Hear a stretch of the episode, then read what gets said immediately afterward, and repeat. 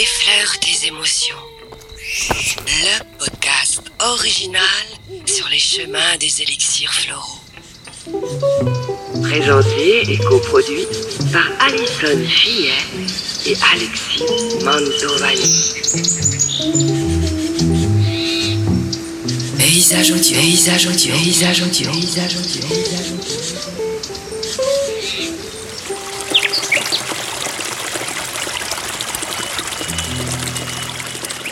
Ah, je m'inquiétais de ne pas vous retrouver aujourd'hui parce que Alison Fillet est arrivée en retard. Comment ça, je suis arrivée en retard? Je suis toujours à l'heure, moi. Ouais, ouais, ouais, ouais. Alors, bonjour Alison, très heureux de te retrouver avec nos auditeurs. Bonjour Alexis. Aujourd'hui, tu vas nous parler des personnes inquiètes. Et non, tu n'étais pas en retard, évidemment. On va parler, oui, des personnes inquiètes. Alors d'abord, on va te donner le nom de la fleur. Hein. Vas-y, Pas mal. à toi l'honneur. oui, t'oses pas le dire. Alors, c'est Red Chestnut. Alors, refais-nous-le, j'aime bien. Le quoi? Bah, le nom, de la fleur. Red Chestnut. Ah, c'est beau, dis donc. C'est une plante rouge? Oh, bien. Eh, t'as vu mon anglais, mais, red Mais Après, quelle plante Tintin, j'en sais rien du tout. Nut, ça te fait pas penser à quelque chose de nut. C'est une noix. Oh, les lunettes Chestnut, Ah, c'est le marronnier. Ah, le marronnier. Donc, ah, marronnier rouge, parce qu'on verra qu'il y a aussi le marronnier blanc. On a vu déjà les bourgeons de marronnier. C'est les marronniers, là, qu'on trouve euh, dans, dans les parcs et tout, là. Ouais, ouais, c'est ça. Avec les trucs qui piquent, là, les... les- Ouais. Alors Ah, du coup, voilà, la différence, c'est que tu as le marronnier blanc qui a des fleurs blanches, et le marronnier rouge qui a des fleurs rouges. Mais les marrons, ouais, c'est toujours les mêmes. fleurissent pas tout à fait en même saison. Euh, par contre, je t'avoue que je sais pas dans les parcs si c'est plutôt des blancs ou des rouges ou les deux. Je voilà. Mais bon, c'est le marronnier euh, commun, oui. Mm. Donc, ici, c'est pour les personnes qui sont très inquiètes. Pour qui, pourquoi, pourquoi elles sont inquiètes? Qu'est-ce qui se passe Alors, elles sont tête? inquiètes, mais elles sont pas inquiètes pour elles. Elles sont inquiètes pour les autres. C'est les personnes qui sont toujours angoissées euh, à l'idée qu'il puisse arriver quelque chose de mal à leurs proches. Donc, typiquement, tu as par exemple la maman qui ne peut pas dormir tant que son ado n'est pas rentré, euh, qui va dire euh, appelle-moi quand tu quand t'arrives, hein, envoie-moi un message. Hein, euh, Oh là là. voilà, bah t'es en retard et t'étais où, nanana, tu vois. Donc ça peut être à la longue, ben du coup très étouffant pour pour les gens autour, et puis très pénible aussi pour la personne elle-même parce que ben elle ne vit plus, hein, concrètement, euh, à se faire toujours du souci pour les autres, euh, voilà. Par exemple, est-ce que ça, moi, ça pourrait me concerner si, euh, voilà, quand j'ai des rendez-vous dans la semaine et tout ça, je vais tout checker longtemps en, en avance. Est-ce que j'ai bien mon ticket de bus Est-ce que euh, j'ai bien mon trajet en tête et tout ça Est-ce que ça Non, parce que là on est sur du souci pour d'autres personnes. Là, si tu veux, euh, les, les- petites obsessions là euh, de, de dont tu me parles, euh,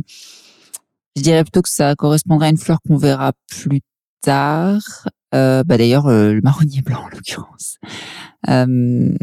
Ça pourrait être aussi un peu du genre euh, crab apple, tu sais, les personnes euh, obsessionnels qu'on avait dit qui alors là c'est eux ils sont plutôt obsessionnels au niveau de ce qui est propreté ordre tout ça mais ça peut aussi se traduire par euh, justement euh, checker rechecker euh, plein de fois quelque chose. Mais euh, voilà. Non c'est pas c'est pas c'est pas le marronnier rouge là pour le coup ça. Et là, sur cette, euh, sur ce raid de là, est-ce qu'il peut y avoir un peu de, quand même d'anticipation Pas du tout? Oui, Chose. justement, c'est le principe, c'est qu'en fait, euh, ces, ces personnes, elles se font du souci parce qu'elles anticipent beaucoup euh, les événements à venir, mais pas dans le positif, tu vois. Elles pensent toujours qu'il va y arriver quelque chose de grave. Et la personne euh, qui va euh, toujours aller voir euh, sa mère alors qu'elle est adulte pour des bricoles et tout, euh, toujours un petit cordon. Je dirais que ce serait plus dans le sens euh, inverse du coup. Effectivement, on a le problème du, du cordon qu'on n'arrive pas à couper, mais c'est plus la maman qui va pas arriver à couper le cordon avec Ah, son enfant. C'est plus dans ce sens-là. Bon, après c'est vrai qu'on peut avoir le sens inverse aussi. Hein. Ça peut être un enfant qui se fait toujours du souci euh, pour sa maman ou son papa. Oui, c'est c'est possible aussi, mais c'est vrai qu'on on le voit plus dans le sens inverse. La maman qui étouffe un peu ses enfants. euh. Et ici, les symptômes qui vont faire penser à cette fleur, ça va être quoi du coup?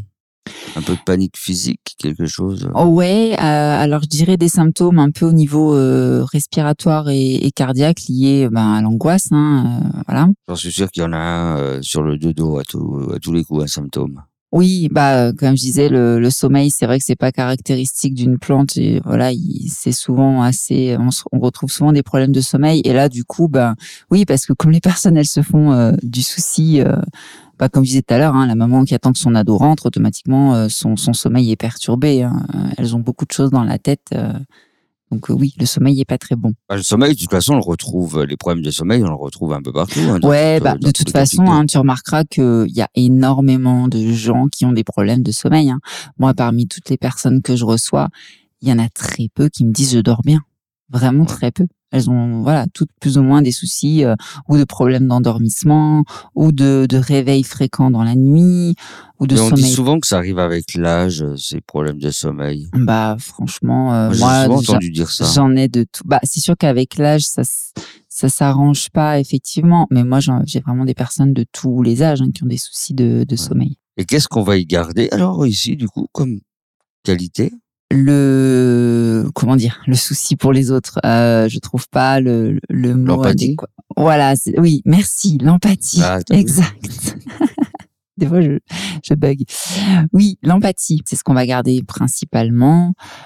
Euh, L'altruisme, Ouais, c'est ça, l'altruisme, j'allais dire l'abnégation, parce qu'encore une fois, ce sont des gens qui, qui se dévouent quand même euh, pas mal pour les autres, mais euh, Si euh, j'analyse un peu ce que tu dis, je pense que dans ce qui va être développé grâce à cette plante, si on prend le, le coup du cordon de la maman vers son enfant, ça va être un côté moins étouffant?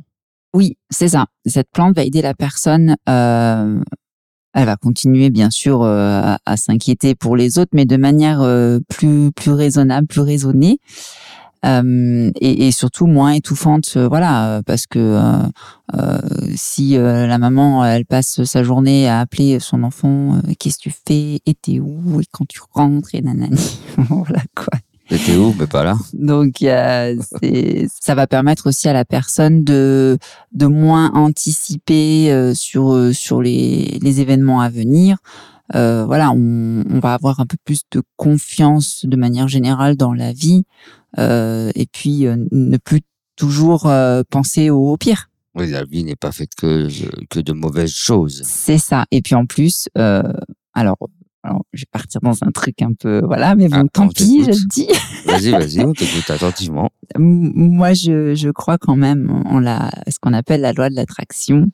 Et le principe de cette loi, c'est que ce qu'on pense, on l'attire. Donc, quand on pense toujours au pire, automatiquement, ça arrive. Bah là, Voilà. je pense à un bon café, mais il arrive pas, si tu veux. Euh, Ah, ça marche pas comme ça, sinon ce serait Ah, trop facile. Tout le monde serait riche, tout le monde serait non, non, non. oui, c'est pas comme ça que ça se passe. quand même. hein. Ouais, c'est clair. Et est-ce que là, du coup, le, dans les qualités à développer, il va y avoir un peu plus euh, d'éléments envers sa propre personne? Eh ben oui, ça va être aussi le but. Hein, c'est que là, la personne elle est essentiellement tournée vers les autres. Donc là, euh, la plante va l'aider à se re, hum, comment dire, retourner, j'allais dire vers elle-même, mais c'est un petit peu ça. C'est euh, euh, retourner en soi. Euh, euh, Être plus attentif envers soi-même, tout ouais, c'est ça, plus attentive envers ses propres besoins. Parce que là, quand on est trop porté sur l'extérieur et sur les autres, on s'oublie. Tes fleurs de bac, là, moi aussi je peux en prendre Et chez les enfants, alors, qu'est-ce qu'il y a dans leur petite tête de- d'enfant inquiet? Qu'est-ce qui se passe? De quoi il va être inquiet déjà, le gamin? Et ben pareil, hein, il va Ils sont être assez insouciants, les enfants. Ouais, mais il y en a quand même. Euh, et je, bah, je te donne un exemple après. Euh, ce sont des enfants bah, qui sont inquiets pour tout le monde, hein, pour leur papa, leur maman, leur papy, leur mamie, euh, leurs frères et sœurs, Les leurs animaux. copains, leurs animaux de compagnie. Voilà, ils sont ils sont toujours inquiets de savoir si tout le monde va bien. Ça peut même aller euh, jusqu'à jusqu'à en pleurer s'ils sont vraiment très angoissés. Et euh, oui, l'exemple que je voulais te donner, du coup, moi j'ai eu euh, le cas d'une maman euh, qui me racontait que son son enfant euh, qui avait déjà une douzaine d'années, hein, donc euh, bon, il était euh, sans cesse angoissé pour elle. C'est-à-dire qu'il lui demandait lui partait le matin en bus à l'école. Il demandait à sa mère de lui envoyer un message sur son téléphone quand Ah elle était bien rentrée chez elle pour être sûre que voilà. Non mais et puis Ah ouais, le euh, rôle était inversé complet, quoi. et puis, ouais, c'est ça. Et il lui arrivait euh, dans la journée à l'école euh, de de- d'avoir des crises d'angoisse, de penser à sa maman, est-ce qu'elle va bien, d'aller à l'infirmerie parce que voilà, ça allait pas. Il, il avait le besoin d'avoir des nouvelles de sa maman. Enfin voilà, c'était Il avait besoin de la savoir en sécurité. voilà, en fait. c'est ça. Donc là, c'est vraiment typiquement euh, le profil euh, Red Chestnut pour les enfants. Et tu sais ce qui pourrait développer une telle, euh, un tel comportement de l'enfant? Du coup, pourquoi il s'inquiéterait autant que ça pour sa mère Bon, mis à part, sauf s'il lui est arrivé quelque chose. Oui, alors euh, effectivement, il peut y avoir euh, la maman qui a eu un, un souci particulier ou qui a une maladie euh, qui fait que euh, elle est fragile. Bon là, en l'occurrence, tu vois, c'était pas du tout le cas. hein. La maman allait très bien. Elle a peut-être recouvert alors du coup. Oui, en général, euh, ce sont des enfants qui ont un lien très fusionnel. hein. Là, pour le coup, il, il avait un lien très fusionnel avec sa maman. euh, et euh, après, de quoi ça vient euh, Bon, je suis pas psychologue, mais je sais qu'il peut y avoir aussi durant la grossesse beaucoup de choses qui se passent.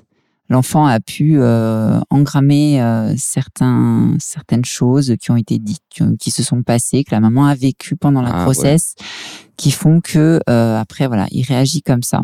Euh, oui, parce que l'enfant dans le ventre de sa mère perçoit énormément. Ah bah tout, tout, tout, il perçoit tout, hein, il entend, il perçoit les, même les odeurs, tout, tout, tout. Et, et même les, voilà, les émotions de, de la maman. Hein. Si elle est pas bien, derrière, il va y avoir des, des conséquences aussi. Hein. Donc voilà, ça peut être euh, multifactoriel, je dirais. C'est pour ça que quand vous êtes enceinte, n'écoutez pas de mauvaise musique. Mais Sinon, oui. C'est comme ça qu'on se retrouve après avec des jeunes qui écoutent de la techno quoi, ou du rap. Franchement, faut arrêter. Bon alors quoi. ça, je dirais que c'est- moindre mal, mais c'est prouvé ouais que, Ouais. que pendant la grossesse, il est bon euh, d'écouter euh, des musiques euh, douces, calmes. C'est sûr que non, écouter du métal pendant la grossesse, c'est pas vraiment une bonne idée. Déjà, ça stresse la maman et puis euh, voilà le bébé aussi, mais euh, c'est euh, c'est une période euh, vraiment où il faut être très attentif à plein de choses. euh, Mais c'est vrai que ça, en, étant jeune, on on nous le dit pas assez, je trouve. On n'y fait pas assez attention à tout ça. En fait, ce qu'on dit euh, souvent, c'est attention à votre alimentation quand vous êtes enceinte, mais euh, pas Ouais, forcément à c'est ça. l'environnement Le... autour de. Oui, voilà, oui, on, on- il y a certains. Oui, alors on nous rabat les oreilles en nous disant, euh, faut pas manger de, de viande comme si, faut pas manger de à Faut Noël, faut ça. pas manger de foie gras, ni, ni, ni. Mais au final, euh, euh, si euh, on, a envie de se faire plaisir à manger un petit bout de foie gras, euh, c'est pas dramatique. Par contre, derrière, si on est stressé en permanence, euh, voilà, c'est pire que tout. Enfin, je veux dire, euh, il faut remettre les choses. euh, dans leur contexte aussi. Et ça me fait penser aussi quelque chose que je n'ai pas dit tout à l'heure en parlant des, des, des femmes enceintes du coup. Oui. Dans les symptômes, euh, c'est juste encore une fois pour faire un parallèle avec la symbolique des maladies. Alors c'est un petit peu poussé, peut-être que tout le monde n'adhérera pas avec ça, mais bon voilà, je, je voulais quand même en parler. Quand on a euh, une maman comme ça qui se fait beaucoup de soucis euh, pour son enfant, ça peut, ça peut, c'est pas obligatoire, ça peut amener, comment je dirais, euh, amener ça en douceur, mais euh, voilà, les cancers du sein. Euh, le sein, euh, c'est la relation de la maman avec son enfant. Et la maman qui fait beaucoup de soucis pour son enfant peut en arriver, si c'est vraiment trop intense, si elle n'a pas de solution autre pour pallier à ce, à cette, à ce stress, elle peut en arriver à développer un cancer du sein, par exemple. C'est poussé. C'est poussé. Ça demande réflexion, on va dire. Voilà, mais, euh, mais oui, c'est, une symbolique. ouais, c'est ça. Eh bien, si vous voulez en savoir davantage sur euh, bah, tes petites symboliques, j'ai envie de dire, si tu me permets de, de Oui, dire oui, comme oui. ça, Alors euh, voilà, dans la dire. symbolique, je suis pas, hum, je ne suis pas spécialiste en décodage biologique. J'ai des bases. J'essaye de, de- voilà, d'introduire un petit peu ça euh, au compte-goutte comme ça par-ci par-là pour euh, pour donner aux gens des pistes de réflexion. Mais encore une fois, voilà, je suis pas.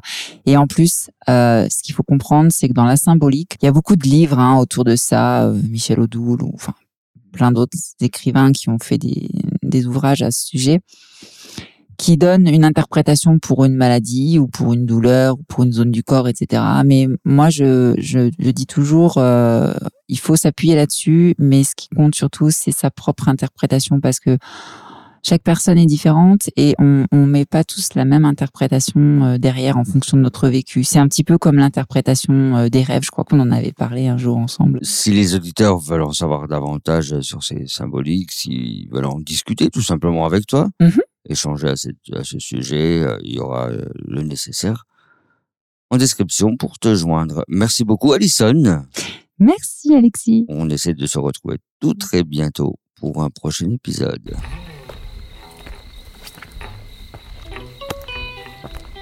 Effleure tes émotions. Le podcast original sur les chemins des élixirs floraux.